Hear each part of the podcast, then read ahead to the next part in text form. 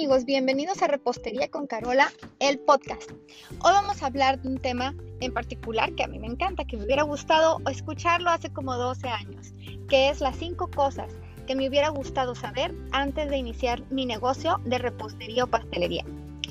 Como ustedes saben, cuando empezamos el negocio muchas veces tenemos las ganas, la pasión, pero no tenemos idea de qué es lo que estamos haciendo.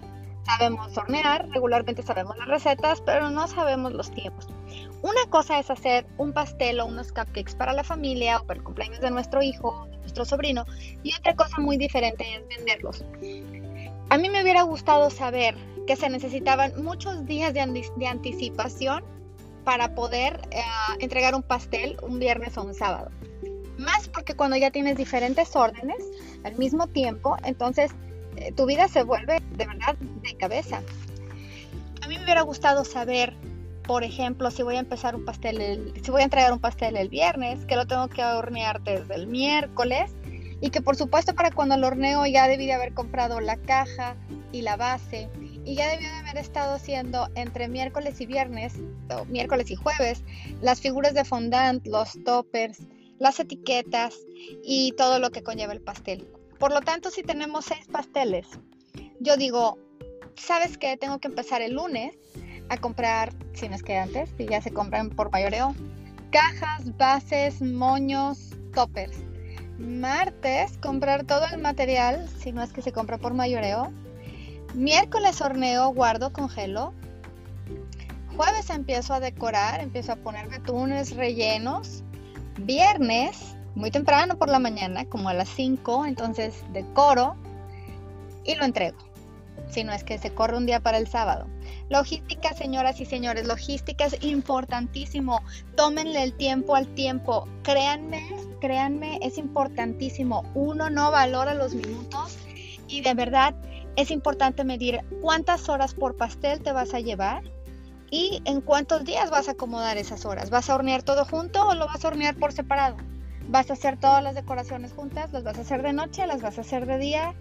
Todo eso importa muchísimo porque nosotros no sabemos cómo puede impactar el tiempo en, en, el precio y en la locura que nos da después de haber terminado los pasteles, ¿no? Entonces ese es el punto número uno. Punto número dos. Hay que aplicar nuestros estándares con nuestros clientes.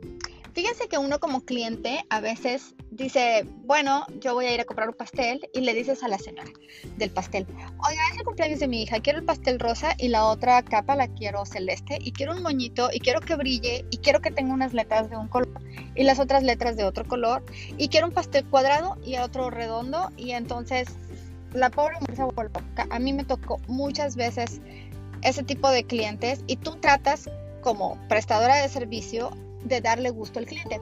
Sin embargo, no es posible. Tienes que, para, para, que puedas entregar un producto con calidad, no es posible darle gusto al cliente en todo lo que quiera. Por decir, eh, yo entregaba pasteles a las 9 de la mañana de los sábados a todo mundo. Aunque la fiesta fuera a las 6 de la tarde, yo entregaba a las 9 de la mañana para poder tener vida y poder descansar y poder ya tener un poco de relajación. Nunca, nunca hice pasteles cuadrados. Yo creo que hice pasteles cuadrados como tres veces y me di cuenta que eran mi coco y decidí no volver a hacer pasteles cuadrados. Entonces, cuando me pedían un pastel cuadrado, yo les decía, lo siento, no hago pasteles cuadrados. Y no los hacía.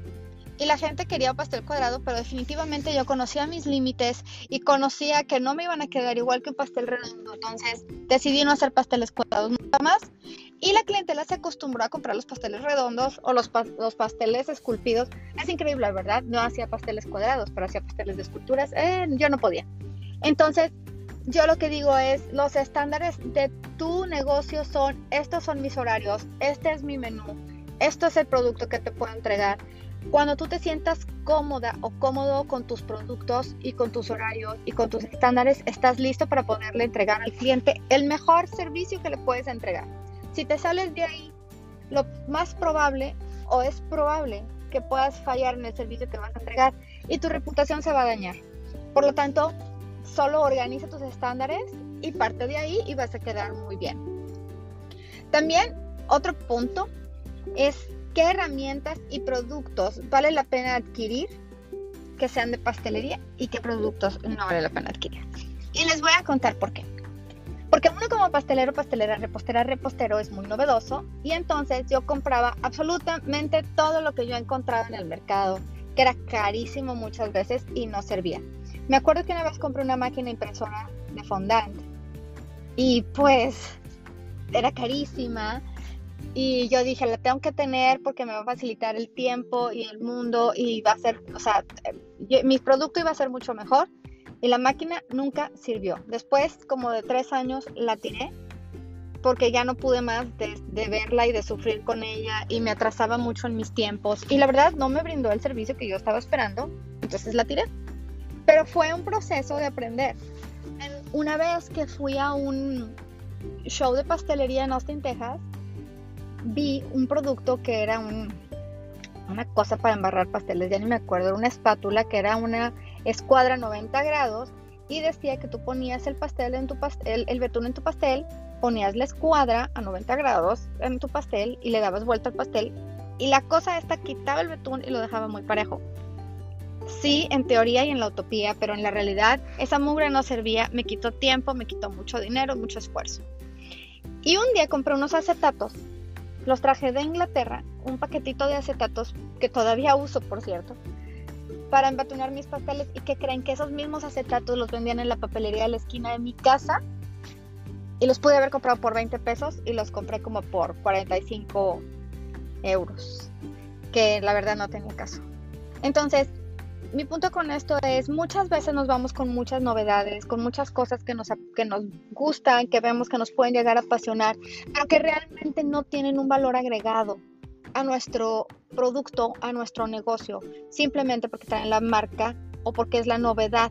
Entonces, investiga bien y checa si realmente para tu producto, para tu negocio, te hace bien estar adquiriendo estos productos que son tan caros o los puedes catapixear por un producto que esté en la ferretería de la esquina. De verdad, yo uso muchas cosas que compro en la ferretería, las tuberías, ah, el nivel, los acetatos en la papelería, cosas así que después tú vas agarrando experiencia y dices, pues esto lo puedo obtener de este lugar, ¿por qué lo tengo que obtener de este otro lugar?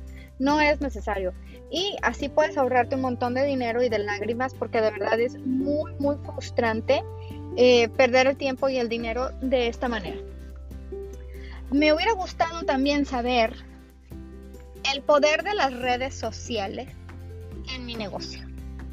El poder de las redes sociales ahorita es casi tan o igualmente poderoso al, poder de boca en boca. Cuando yo empecé mi negocio no tenía un website y solamente tenía una página de Facebook y Instagram creo que todavía no existía o andaba apenas existiendo hace un años. Estaba hablando hace 12 años por ahí. Entonces, empecé a, a, subir pasteles a la red, pero realmente después se me iba la onda y no tomaba la foto y después llegaban por el pastel y ya no le tomé foto o ya no hice el post eh, suficientemente, no hice mi tarea y no lo puse una hora y un tiempo que tuviera suficiente alcance para, para tener más mercado, para que más gente compartiera mis pasteles. Entonces, si ustedes ahorita están emprendiendo en un negocio o aprendiendo un negocio y están tratando de que se mueva y que sea conocido, 100% redes sociales una página de Facebook, una página de Instagram, un website, un blog, una página de YouTube, ah, un canal de YouTube. Creo que es de los mejores eh, modelos que pueden tener. Y siempre, por supuesto, o sea, para tener las, las páginas tienes que tener contenido y buen contenido. O sea, si vas a tomarle la foto a un pastel, quita todas las herramientas de alrededor. A nadie le importa ver, porque tú y yo sabemos que trabajamos en la cocina, que la cocina siempre queda como si le hubiera explotado una bomba cuando estás trabajando en un pastel. Quita todo, pon buena luz, ponle una foto bonita a tu, Instagram y a tu Facebook, ponle los hashtags necesarios y va a fluir. Y vas a ver cómo vas a tener un muy buen network social y tus pasteles van a llegar a más lugares, sobre todo en tu comunidad, en tu lugar, en tu localidad, vas a ver que van a ser mucho mejores. Por supuesto, boca en boca eh, todavía llega, llega lleva las palmas, pero ahorita estamos viendo este fenómeno social de red social y ha impactado positivamente a muchas personas, a muchos negocios. Por supuesto, siguiendo los tips que te doy, es importante hacerlo de la manera correcta para que el impacto sea positivo y no negativo. Ok, ya vamos en cuatro. Y el último, y creo que es el más difícil de poder lograr, créanme, hasta el día de hoy tengo situación con este punto que es cómo cobrar, cuánto cobrar, cómo cobrar bien. Muchas veces, y creo que casi todas las veces, la industria de la pastelería y de la repostería, sobre todo la hecha en casa, ha sido muy castigada por el regateo y por la falta de confianza que tenemos en nosotros mismos para cobrar nuestros pasteles de una manera correcta.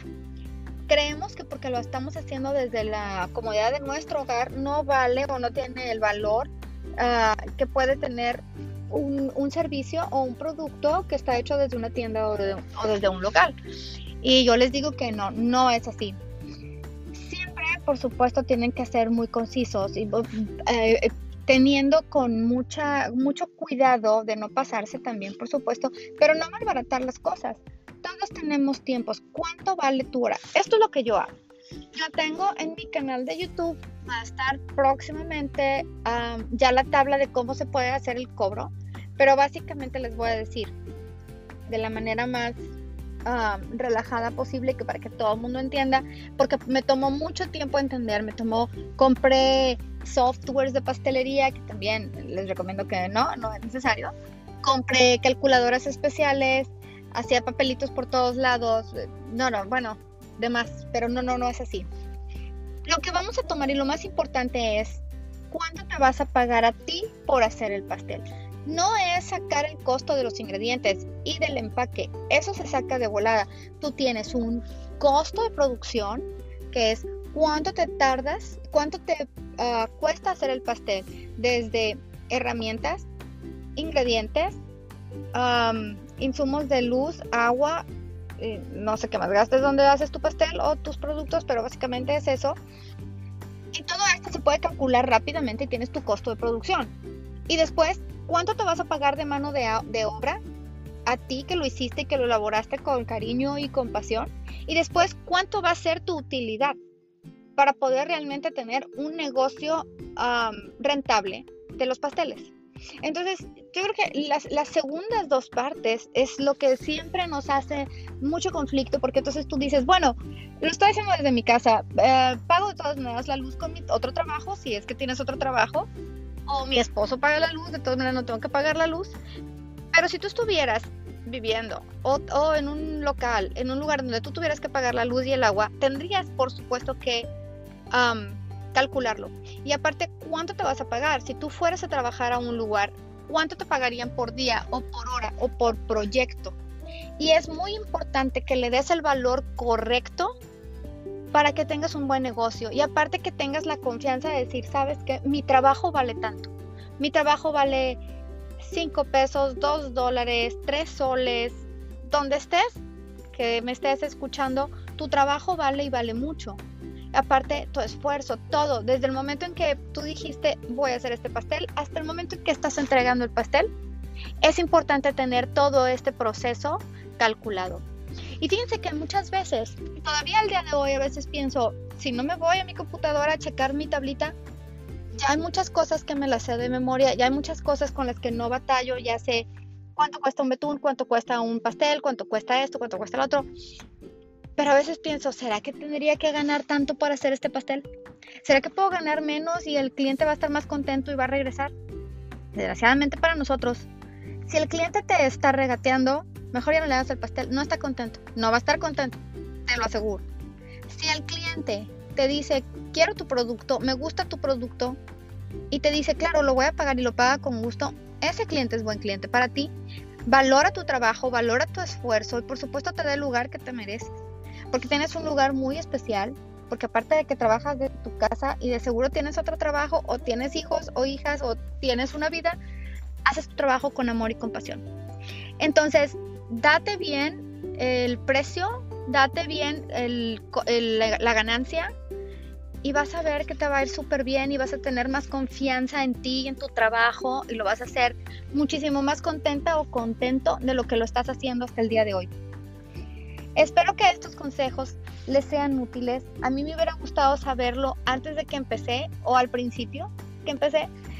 Me llegó todo solo y a, base de muchas lágrimas y de, y de muchas este, quebradas de cabeza, pero ahorita se los paso y espero que les sea útil. Es un placer haber estado con ustedes. Los veo en la próxima edición de Repostería con Carola, el podcast.